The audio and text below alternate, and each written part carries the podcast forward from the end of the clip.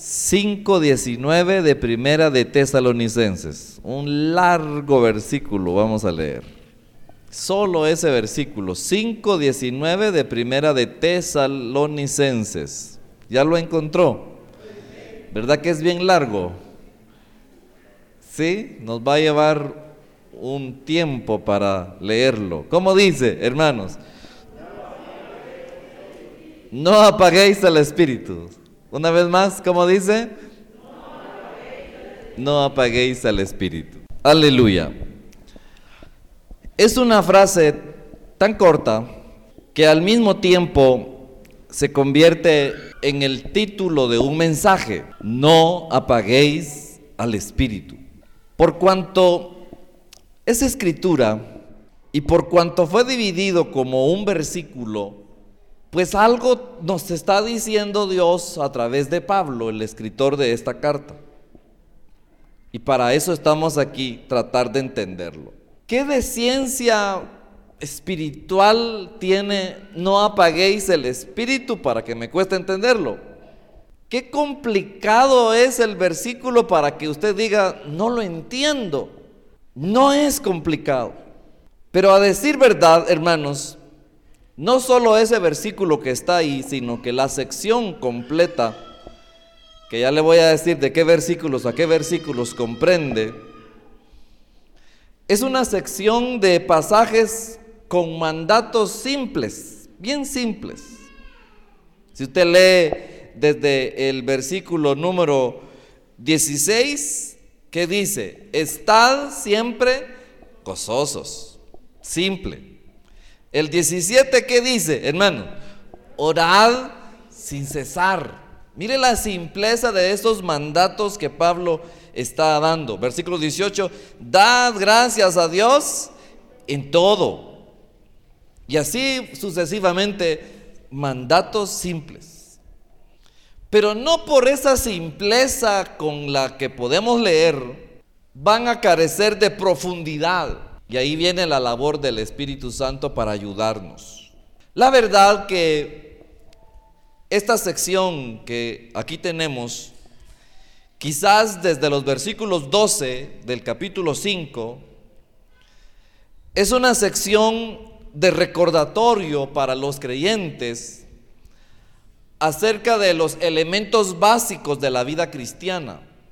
La oración, el gozarse, como cuando una mamá va a salir, ¿cuántos hijos que están aquí grandes saben que una mamá que va a salir hace una serie de recomendaciones básicas? Amén. Recomendaciones chiquitas, pero no por eso dejan de ser simples. Ahí calientan la comida. Ahí, ahí miran si no se cae el agua. Ahí apagan el chorro. Y esa serie de recomendaciones que las madres dan a los hijos que son básicas en una casa. Pues bien, Pablo está inmerso en esa serie de recomendaciones básicas de la iglesia. El contexto inicia, como le dije, desde los versículos 12 hasta terminar la carta, capítulo 5, versículo 12. Y el contexto podría llamarse, hermanos, a un completo mensaje, cómo crece un rebaño saludable. ¿Cómo debe crecer un rebaño saludable? Y en los versículos 12 y 13 habrían instrucciones de cómo las ovejas deben relacionarse con sus pastores. Los versículos siguientes, cómo los pastores deben relacionarse con sus ovejas. Los siguientes versículos, cómo la congregación debe relacionarse entre sí. Y la sección en la que estamos, desde los versículos 16 en adelante, sería, ¿y cómo las ovejas deben relacionarse con Dios? Desde el capítulo, le dije 5, versículos 12 en adelante, si se lo repito para que usted vuelva a captar, ¿cómo las ovejas deben relacionarse con su pastor? Si usted lee en el versículo 12, os rogamos hermanos que reconozcáis a los que trabajan entre vosotros y os presiden en el Señor y los amonestan. Es cómo relacionarse con su pastor, las ovejas. Cómo los pastores deben relacionarse con sus ovejas. Cómo la congregación debe relacionarse entre sí. Y finalmente, cómo las ovejas deben relacionarse con Dios. Pues bueno, dentro de esa parte de cómo las ovejas deben relacionarse con Dios, aparece esa partecita que dice, hey, tengan cuidado, no vayan a apagar el espíritu. Amén. No apaguen el espíritu. Pero es así de sencillo. Digamos que estuvieran encendidos y yo dijera, no apaguen los ventiladores. Y usted entiende que no hay que apagar. Están encendidas las luces y yo digo, no apaguen las luces. Hay un switch simple. No hay que hacerlo porque si se apacha ese switch, se, se apagan las luces. Entonces, ¿qué es lo que realmente nos quiere decir el apóstol cuando dice no apaguen el espíritu? Tengo que decirlo para cuestiones de enseñanza en la iglesia y que sirva para ejemplo para todos. No estamos lejos que a ustedes de repente algún amigo cristiano pueda llegar un día a su casa y le diga, fíjese que yo estaba orando en mi casa, fíjese que estaba sacando en mi casa unos ayunos y estando en los ayunos, Dios me habló y me dijo que le viniera a decir algo. Ante eso usted se pone atento de que la persona estuvo ayunando, que estuvo orando. Y ante eso usted está atento y le dice algo que, que lo confunde, que lo preocupa, que lo aflige. ¿Qué sé yo? Y se va. Pero usted en vez de quedarse en paz como estaba, tranquila como estaba, en vez de quedarse así, su espíritu se afligió por lo que le llegaron a decir. Hermano, cuando Dios le manda una palabra, nunca lo dejará afligido, nunca lo dejará desesperado, nunca lo dejará angustiado. Cuando Dios le mande una palabra, será para darle más paz de la que probablemente tenga. Entonces, este mensaje lo tenía hecho desde hace más de 15 días. Se lo digo por algo. ¿Qué quiere decir no apaguen el Espíritu Santo? No apaguemos el Espíritu Santo. Algunos intérpretes, que son varios, piensan que este versículo tiene que ver con que Pablo está tratando de corregir algunos abusos que se han dado en la iglesia de Tesalónica, abusos relativos al Espíritu Santo. Porque si hay una doctrina que sufre abuso en la iglesia, es la doctrina del Espíritu Santo. Amén. Si hay una doctrina que ha sufrido mucho durante los últimos años, es la doctrina del Espíritu Santo. Porque resulta que se han levantado muchos desde mucho tiempo, desde el tiempo de Pablo hasta nuestros tiempos, gente que, que pretende ser usada por el Espíritu, que da alarde de tener unción del Espíritu. Y usted puede decir, ¿y cómo hago para diferenciar entre el que sí es usado por el Espíritu y entre el que no es usado por el Espíritu? ¿Cómo le hago, pastor? Si hay personas que dan profecía, pastor, y las profecías de esa persona se cumplen. Pero resulta también que esa persona que ha dado profecías que se cumplen, resulta también que a veces ha dado profecías que no se cumplen. Entonces a veces ese profeta sí dice la verdad y a veces no acierta. Y entonces usted dice, ¿y cómo hago para creerle a ese profeta? Hermano, el profeta de Dios nunca se confunde. Nunca fallará el profeta de Dios.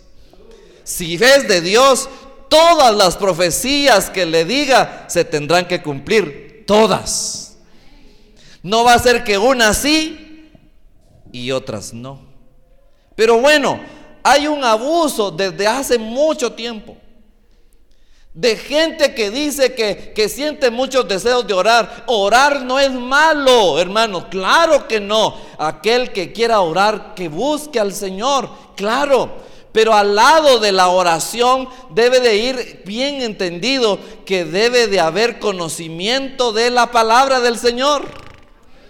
Amén no solamente se va a basar en que a través de su oración le van a surgir experiencias, experiencias de visiones, de sueños, y entonces a través de ellos la palabra está olvidada, no mencionan nunca la palabra, y a partir de ese momento predominan y prevalecen sobre la Biblia las visiones y los sueños de esa persona. Las experiencias de las personas no son más importantes que la palabra, nada quitará la preeminencia a la palabra de Dios.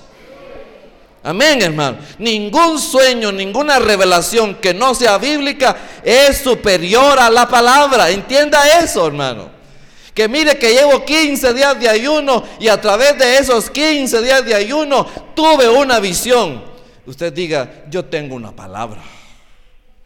Por muy buena que sea esa visión, lo que yo tengo en mis manos, lo que usted tiene en sus manos es la palabra. Y entonces ha habido un abuso de la doctrina del Espíritu Santo. Y algunos piensan que Pablo está corrigiendo el problema de un abuso, como lo existió en la epístola a los Corintios en donde la carta es, escrita para corregir una serie de abusos. Usted puede leer capítulo 12, capítulo 13, capítulo 14 de 1 Corintios. Pablo está corrigiendo una sarta de abusos en contra del Espíritu Santo. Amén. ¿Cuáles son esos abusos? Lenguas que no eran lenguas del Espíritu. Profecías que no son profecías del Espíritu. Sueños que no son sueños del Espíritu. Revelaciones que no son del Espíritu. Dones que no son del Espíritu. Y Pablo dice, estos son los verdaderos dones del Espíritu. Y les corrige en la iglesia de Corinto. ¿Desde cuándo hay corrección de esos temas, hermano? ¿Desde cuándo? ¿Desde cuándo hay gente queriendo abusar de esos temas? ¿Desde cuándo? No imagínense usted ahora que la maldad crece, crece, crece, crece y crece. Y hay gente que, que cada vez pretende más confundir a los demás. Entonces, algunos piensan eso, que Pablo está diciendo, tratando de corregir abusos del Espíritu Santo. Sin embargo, otros dicen que realmente lo que Pablo está haciendo, enseñándole a una iglesia que era tesalónica, en donde no hay evidencia de que habían abusos en contra del Espíritu, simplemente Pablo está diciendo, procuren no vayan a apagar el Espíritu. Como quien dice, el Espíritu está encendido en la iglesia de Tesalónica, no lo apaguen. No apaguen el switch. Mantengan viva esa llama del Espíritu en su corazón. De manera simple lo está diciendo Pablo.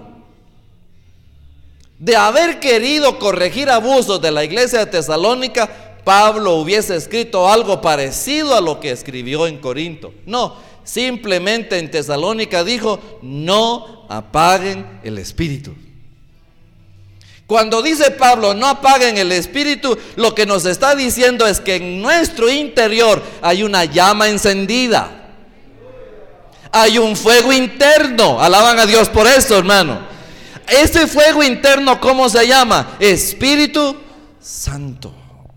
Y si Pablo está diciendo no apaguéis al Espíritu Santo, es porque el Espíritu Santo, en otras palabras, también quiso decir no lo entristezcan, no lo resistan, no lo blasfemen.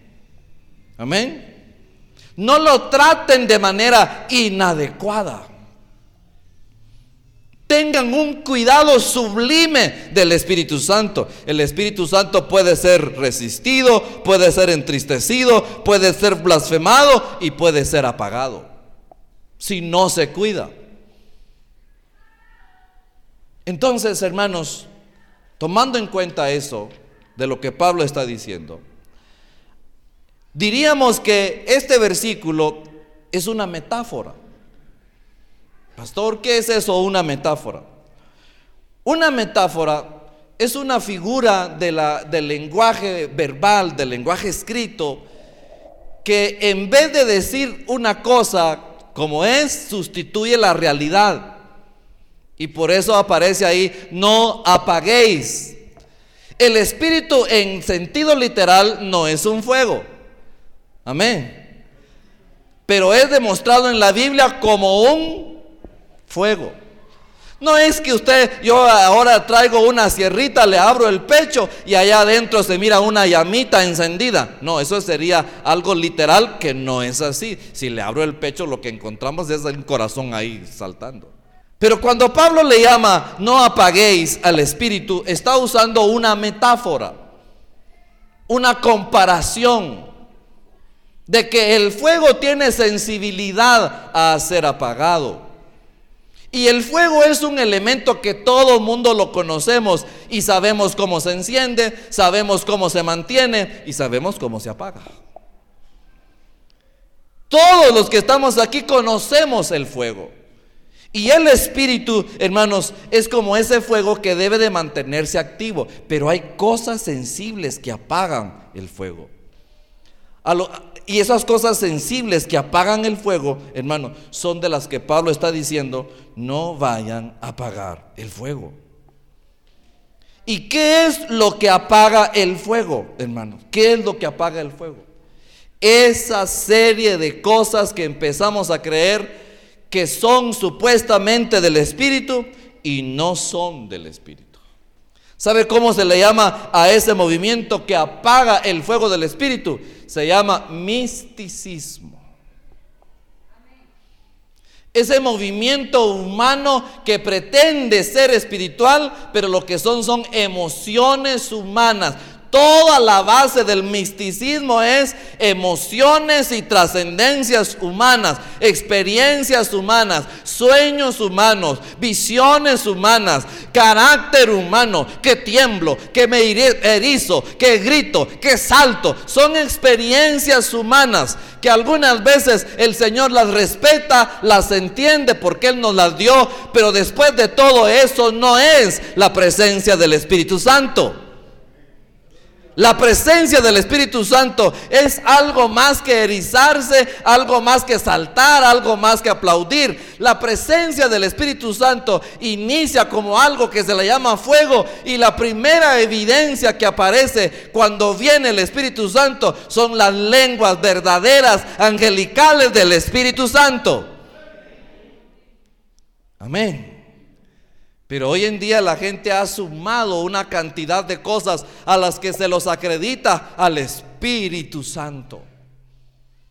La gente dice, siento un escalofrío. Lo que está sintiendo es una experiencia personal. Está bien, es suya, gócela, disfrútela, pero eso no es regla para que otro la sienta también. Ah, estoy sintiendo unas ganas de llorar. Llore, gloria al Señor, sienta su presencia y llore. Pero eso no quiere decir que otro, el que está a su lado, está obligado a llorar y que el que no llora no siente la presencia del Espíritu. No. Somos distintos hasta de carácter. Amén, hermano. Somos distintos de temperamento. Las mujeres son más frágiles, más sensibles. Vienen al altar, ahí en su lugar, empiezan a sentir la presencia del Señor y empiezan a llorar. Gloria a Dios por eso. Y los varones nos quedamos ahí serios, no, no gemimos, no hacemos nada, sentimos la bendición de Dios, pero no lloramos. Amén. Y por no llorar no quiere decir que no estemos sintiendo la presencia del Señor. Alguna hermana va a sentir el deseo de saltar, gloria a Dios. Si tiene el deseo de saltar, salte, siempre y cuando no se pase llevando a la que está cerca. Porque si fue el Espíritu Santo el que la indujo a saltar, Él será tan ordenado que va a respetar al que está al lado. Pero si usted ya se pasó llevando con su bendición al que está de pie, ya hay que pensar si eso no es del Espíritu Santo. Entonces, el misticismo apaga el Espíritu Santo.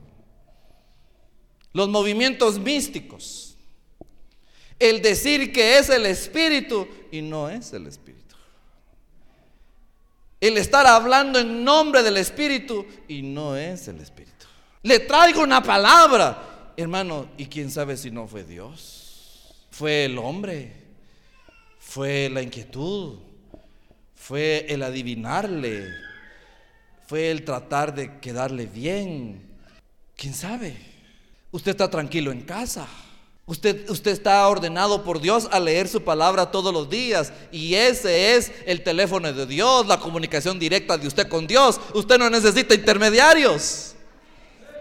Amén, hermano. Cuando viene a la iglesia, el pastor no es un intermediario. Usted puede oír la palabra, entender la palabra, creer la palabra, aplicar la palabra, amar la palabra, porque es Dios con usted. Amén solo a través del pastor Dios me habla. No. Dios tiene comunicación directa con usted. El problema de nosotros que apagamos el espíritu es que queremos lo que es más fácil.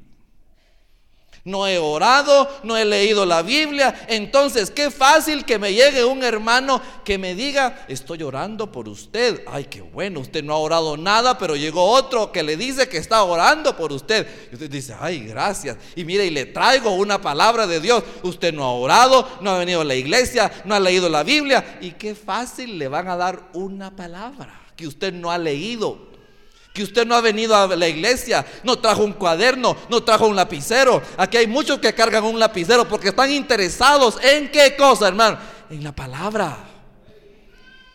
Si usted todavía no es de esos, lo hablábamos en la mañana. Daniel recibió tantas interpretaciones, tantos sueños, porque estaba interesado en la palabra. Amén. La gente le dice, le traigo una palabra. Y usted dice, a ver, dígame dice el Señor que usted ha estado bendecido. Ah, pues usted dice, sí. Y dice el Señor que, que usted tiene algunas bendiciones que me debiera de compartir a mí también. Y que si no me comparte, las bendiciones que usted tiene las va a perder. Y dice el Señor, y dice el Señor, y a mí me habló el Señor. Hermano, Dios nos habla, es verdad que Dios nos habla. Amén. Sí, yo, Dios, yo estoy seguro que Dios me habla. Pero cuando yo empiezo a usar constantemente y Dios me dijo y Dios me habló sin haber leído la Biblia, empiezo a tener dudas de ese Dios me habló. Porque la manera en que Dios nos habla, la palabra que hoy tenemos que decir más prontamente, dice la Biblia, dice la palabra de Dios, dice las escrituras. Eso es lo que usted tiene que atender a oír siempre. Amén, hermano. Vine a orar por usted y le traigo una palabra. Y usted diga, ¿qué palabra? ¿En dónde está la palabra? ¿En qué capítulo está? Yo aquí tengo mi Biblia. Dígame la palabra en qué está. No, Dios me la dio a mi mente, a mi corazón. Usted diga, hmm, démela pues, vamos a ver. Que le dé la palabra. Y después, para que sea una palabra que realmente sea de Dios, tiene que estar comparada con la palabra de Dios. Sí, tiene que, como quien dice, tiene que pasar por el filtro de la palabra, por el colador de la palabra. Yo tengo un, té que un mi hermano me trajo a regalar, pero no, no, vino en bolsita, sino que es tan finito. Y yo agarro los puñitos y lo echo en una olla con agua y hierve. Y cuando me lo voy a servir, agarro un colador y echo el agua y todos los granitos de, de las quedan ahí en el en el colador. Ah, eso es lo que hay que hacer. Deme una palabra, pero lo que me tiene que dar, lo voy a, le voy a poner la palabra de Dios a ver si pasa la palabra de Dios. Amén, hermano. El misticismo apaga el Espíritu Santo. Cuando en la iglesia cristiana tenemos que mantener encendido el fuego del Espíritu, al genuino Espíritu, al genuino fuego, Él está encendido. Pero cuando aparece otro fuego y, el, Espíritu Santo ve que le estamos poniendo atención a otro fuego, Él es celoso. Él es sensible. Él es tierno. Y entonces ese fuego del Espíritu Santo, ¿qué le ocurrirá, hermano? Se apaga.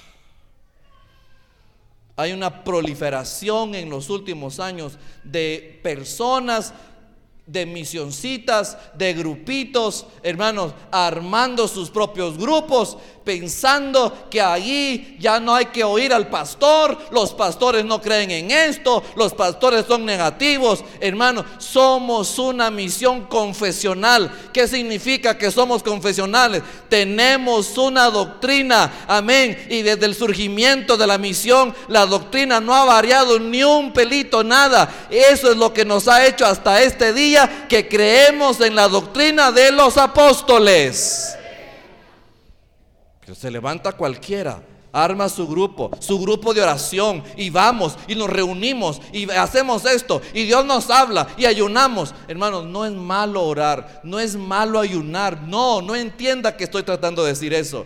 Pero tiene que ayunar, tiene que orar como manda la palabra. Amén. Cuando usted ayuna, el verdadero razón del ayuno es adorar a Dios. ¿Oyó? La verdadera razón para cuando usted ayune es para adorar a Dios. Si usted se le ocurre ponerle peticiones a Dios en el ayuno, está bien, pero Dios no está obligado a responderle sus peticiones porque usted está ayunando. No, Si usted le enseñaron así, es una mala enseñanza. Su ayuno solo debe ser para adorar a Dios. Ayune un día, dos días, tres, qué sé yo cuántos quiere proponer en su corazón. Pero recuerde que solo tiene que ser para darle gracias al Señor. Para someterse a su voluntad, para decir lo grande que es Él. Pero si usted se mete a un ayuno porque quiere ser el más espiritual de la iglesia, si usted se mete a un ayuno porque quiere tener profecía, si usted se mete a un ayuno y Señor, dame profecía, Dios no está obligado a, que nos va a dar lo que le estamos exigiendo en el ayuno. No, hermano.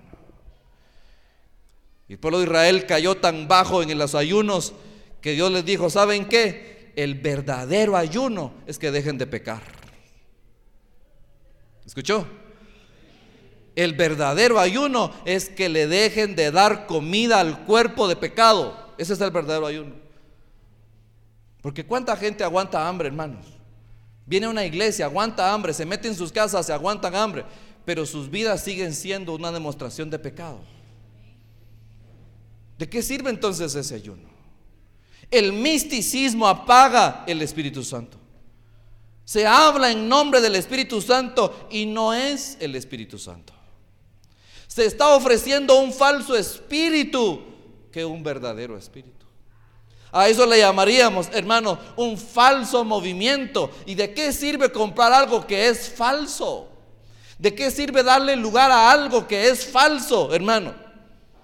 Hoy en día hay unos falsos estándares de espiritualidad. Eso apaga el Espíritu Santo. Una eh, falsa demostración de espiritualidad cuando que no hay espiritualidad. ¿Cómo es eso, pastor, de una falsa demostración de espiritualidad? En la iglesia, cuando camino, cuando hablo, Dios le bendiga, siervo de Dios, hermana en Cristo. Qué espiritualidad al hablar.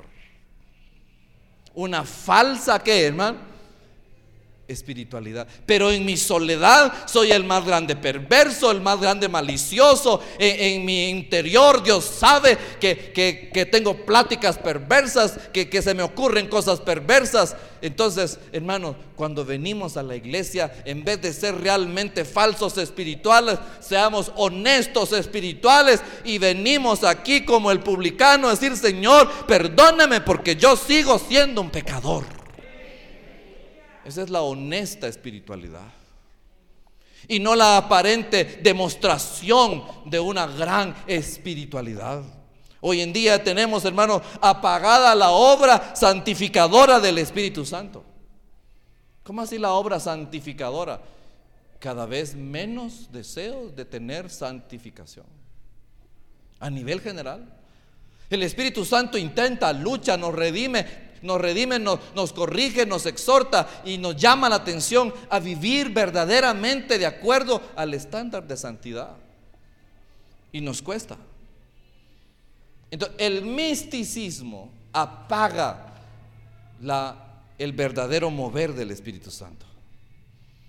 La otra cosa que apaga el verdadero mover del Espíritu Santo es la rotunda ignorancia de la palabra de Dios. Porque sabe que entre el Espíritu Santo y la palabra hay una conexión. Porque sabe que la palabra es Cristo. ¿Cuántos alaban al Señor por eso, hermano?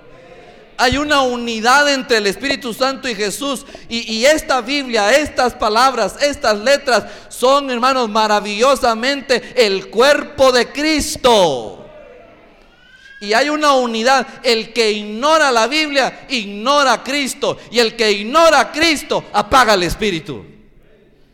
Usted tiene que tener bien claro el conocimiento de la Biblia y para eso necesita leerla, estudiarla, ir a la escuela dominical, preguntarle al pastor, aprender, de manera que cuando le aparezca un falso espíritu, una falsa persona, usted tenga claramente delineado cómo va a distinguir entre una cosa y la otra. Y no ande entre dudas, ¿será que me dijo la verdad? ¿Será que lo que me dijo es cierto? Hermano, ¿qué le pasa con la palabra? Le pregunto, tengo ocho años de estar aquí, ¿me conoce? ¿Sabe que soy su pastor? ¿Alguna vez llegué a su casa a darle una profecía? Hermano, necesito llegarle y decir, hermano Chepe, le traigo una palabra del Señor. Dice el Señor, hermano Chepe, que me regale un teclado. Y hermano Chepe dirá, qué raro está el hermano Maldemar ahora. Ocho años tengo de oírlo y nunca había dado una palabra de esa. Hermano Roel, le tengo una palabra. Anoche soñé, fíjese que me comía un gran bistec de carne. Fíjese, hermano Roel. Tuve que decirle que tuve un sueño para que me regalara un pedazo de carne. ¿Necesito hacer eso con hermano Roel? No, no necesito contarle sueños. Hermano Roel me los regala. Pero no necesito contarle sueños. Hermano, ¿cree que yo soy su pastor o no? ¿Cree que yo le predico la palabra, hermano? ¿De verdad cree eso usted para que después no se confunda que llegue otro salteador que no sea su pastor y que le diga, aquí le traigo una palabra? Y usted diga, momento, hermano, hermanita, quien sea, yo tengo mi pastor. ¿Y, en dónde le va? Pero si su pastor no le da profecía, bien, cada domingo, cada jueves, cada domingo hay una palabra predicada para su vida. Amén. No necesito manipularlo para que usted ofrende, para que usted diezme. No necesito, necesito predicarle la verdad siempre. Le agrade o no le agrade. Le guste o no le guste, la palabra se la tengo que predicar tal y como está escrita. Por eso algunos dirán, hoy no le doy nada al pastor. Hoy no le doy nada. A mí me está tirando. Y hoy no le doy nada. ¿Qué puedo hacer, hermano? ¿Qué puedo hacer si el que lo gobierna a usted es Dios? Supongo y si lo gobierna Dios a usted, yo entiendo entonces que usted me va a bendecir porque Dios se lo va a pedir. Y si usted no lo gobierna a Dios, usted dirá, no le doy nada. ¿Ve? Pero la ignorancia a la palabra apaga el espíritu. La ignorancia. Eso es como que cuando empieza una relación de pareja y que le diga el, el, el esposo a la esposa, mira amor, Hoy que estamos empezando, le está dando una palabra. Me gustaría decirte que a mí no me gustan las tortillas tostadas. Me gustan calientes, suavecitas, pero no tostadas. Ya le dio una palabra. Le hizo un conocimiento. A la siguiente escena, la tortilla está dorada, tostada. Bueno, el esposo se lo come, pero le dice, hija, venga hija, venga mi amor, porque como así está todavía, ¿verdad? E, esta, esta tortilla, la otra vez, no la quiero así. Ay, disculpe, se me olvidó mi amor. Va, un besito, va, la otra vez. Y se la come tostada. En la siguiente vez, la tortilla va tostada otra vez. Hermano, ¿qué estamos demostrando la esposa? Que le vale lo que le dijo. Hay puntos ya en donde nos hemos ido conociendo tantos que la mujer dice, mire, si gusta, cómasela. Diciéndolo de buena forma, ¿verdad? Ay, mire, hay un nivel ya de indiferencia, ya malo, perverso, que no está correcto. Que ya, va, ya el matrimonio ya va por mal camino. Mire, ay, ay, mire qué hace, désela al chucho, mire qué hace. Ya la relación está afectada. Hay conocimiento de lo que se sabe, pero no quiere practicarse. Entonces, cuando el, cristiano ignora la Biblia porque la quiere ignorar, porque no hay quien se la, porque no ha querido aprenderla, el Espíritu dice, pero yo les he enseñado, yo les he dicho. ¿Y qué les pasa? Ay, que estoy enfermo, pastor, y ahí ustedes oran en la iglesia. Mejor yo voy a, ir a tal parte porque allá hay un profeta que ora y ese profeta que ora, ese sí sana, pastor. Usted nada. Bueno, hermano, gloria a Dios. Y si Dios usa a otra persona y usted quiere ir allá, pues vaya. Usted no conoce el testimonio de esa persona solo porque sabe que, que ora. Y bueno, pues vaya.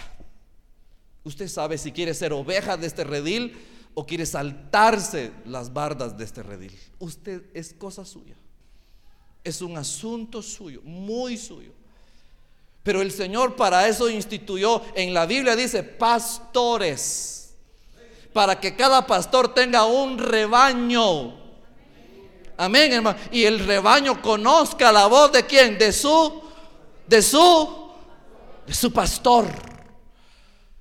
Y que esa voz de su pastor es prácticamente la voz de la palabra y que usted no la ignora, que usted la entiende. La palabra ilumina, la palabra dirige, la palabra, hermanos, nos da paz. La palabra de Dios nunca nos va a perturbar. La palabra de Dios, su obra en nosotros. Él quiere guiarnos a la voluntad de Dios. Él quiere llevarnos por el sendero por donde no queremos caminar a veces, pero esa es la palabra de Dios, no la ignore, apréndala, estudiela, escúchela, practíquela. ¿Qué cosa, hermano? La palabra de Dios, la que le predica el pastor. Qué fácil es usted. Tiene un pastor que le predica la palabra en la iglesia y qué fácil que otro le llegue y le diga una palabra y usted crea esa palabra más que la de su pastor. Hermano, ¿cómo quedamos? Y el Espíritu Santo dice, pero, pero si te tengo palabra, ¿y por qué estás atento a otra cosa? ¿Por qué? Es como que, ¿qué le digo? Usted tiene un negocio, es, es la familia Padilla, tiene su carnicería aquí. Pero allá está otra carnicería. Pero ellos son mis hermanos en Cristo. Pero allá está otra carnicería. Vengo yo y me paso enfrente de ellos y voy a comprar a otra carnicería. Pues mis hermanos saben que usted compra donde usted quiera. Pero hermanos, pero en, su corazón diría, ¿y, ¿y por qué no aquí si somos, somos hermanos? En su corazón habría algo, ¿no? Humano, normal. El Espíritu Santo está aquí en la iglesia esperando con sus brazos abiertos, en su casa esperando con sus brazos abiertos, a darle la palabra, a guiarlo. Y usted llega sanamente, tranquilo, se sienta y dice, venga el profeta, venga la fulana, venga a darme una palabra, la necesito. Y el Espíritu, aquí estoy yo. No, no, el Espíritu no. Hermano, eso apaga el Espíritu Santo. Eso apaga el Espíritu todos esos movimientos místicos, todos esos desconocimientos de la palabra hacen que el Espíritu Santo se apague. ¿Y usted cómo queda, hermano? ¿Cómo queda usted? ¿Cómo quedo yo cuando he apagado el Espíritu Santo? Pablo dijo, no apaguéis al Espíritu Santo. Esta noche quiero insistirle que tenemos un espíritu poderoso, que tenemos un espíritu con nosotros no quiere sacarnos ventaja. No, no quiere, hermanos, manipularlo para que usted sea engañado. No. No, el Espíritu Santo no quiere quitarle sus bendiciones, al contrario, quiere darle más bendiciones. Eso quiere el Espíritu. El Espíritu Santo es paz. El Espíritu Santo es bendición, es alegría, es concordia, es amistad, hermano. Hay mucha gente que se mantiene enojada con el pastor más que con cualquier otra persona. Que se mantiene distante con el pastor más que con cualquier otra persona. El Espíritu Santo es bendición. La Biblia dice, no apaguéis al Espíritu Santo. Esta noche el Señor nos lo ha dicho, nos lo dice. Tengan cuidado de no apagarlo. Dejen que el Espíritu Santo los guíe, porque cuando Él está, es lo más maravilloso que nos puede haber sucedido, hermano. ¿Cuántos creen eso, hermano? lo más lindo, lo más especial es que el Espíritu Santo esté encendido. Y Pablo le dijo a Timoteo, te aconsejo que avives. ¿Qué cosa, hermano? El fuego del don de Dios que está en ti. Te aconsejo, Betel, le aconsejo, hermano, que avive, que avive el fuego que ahí está en su corazón. Que no lo apague, que no lo contriste, que no lo entristezca, que no lo resista, que no lo blasfeme.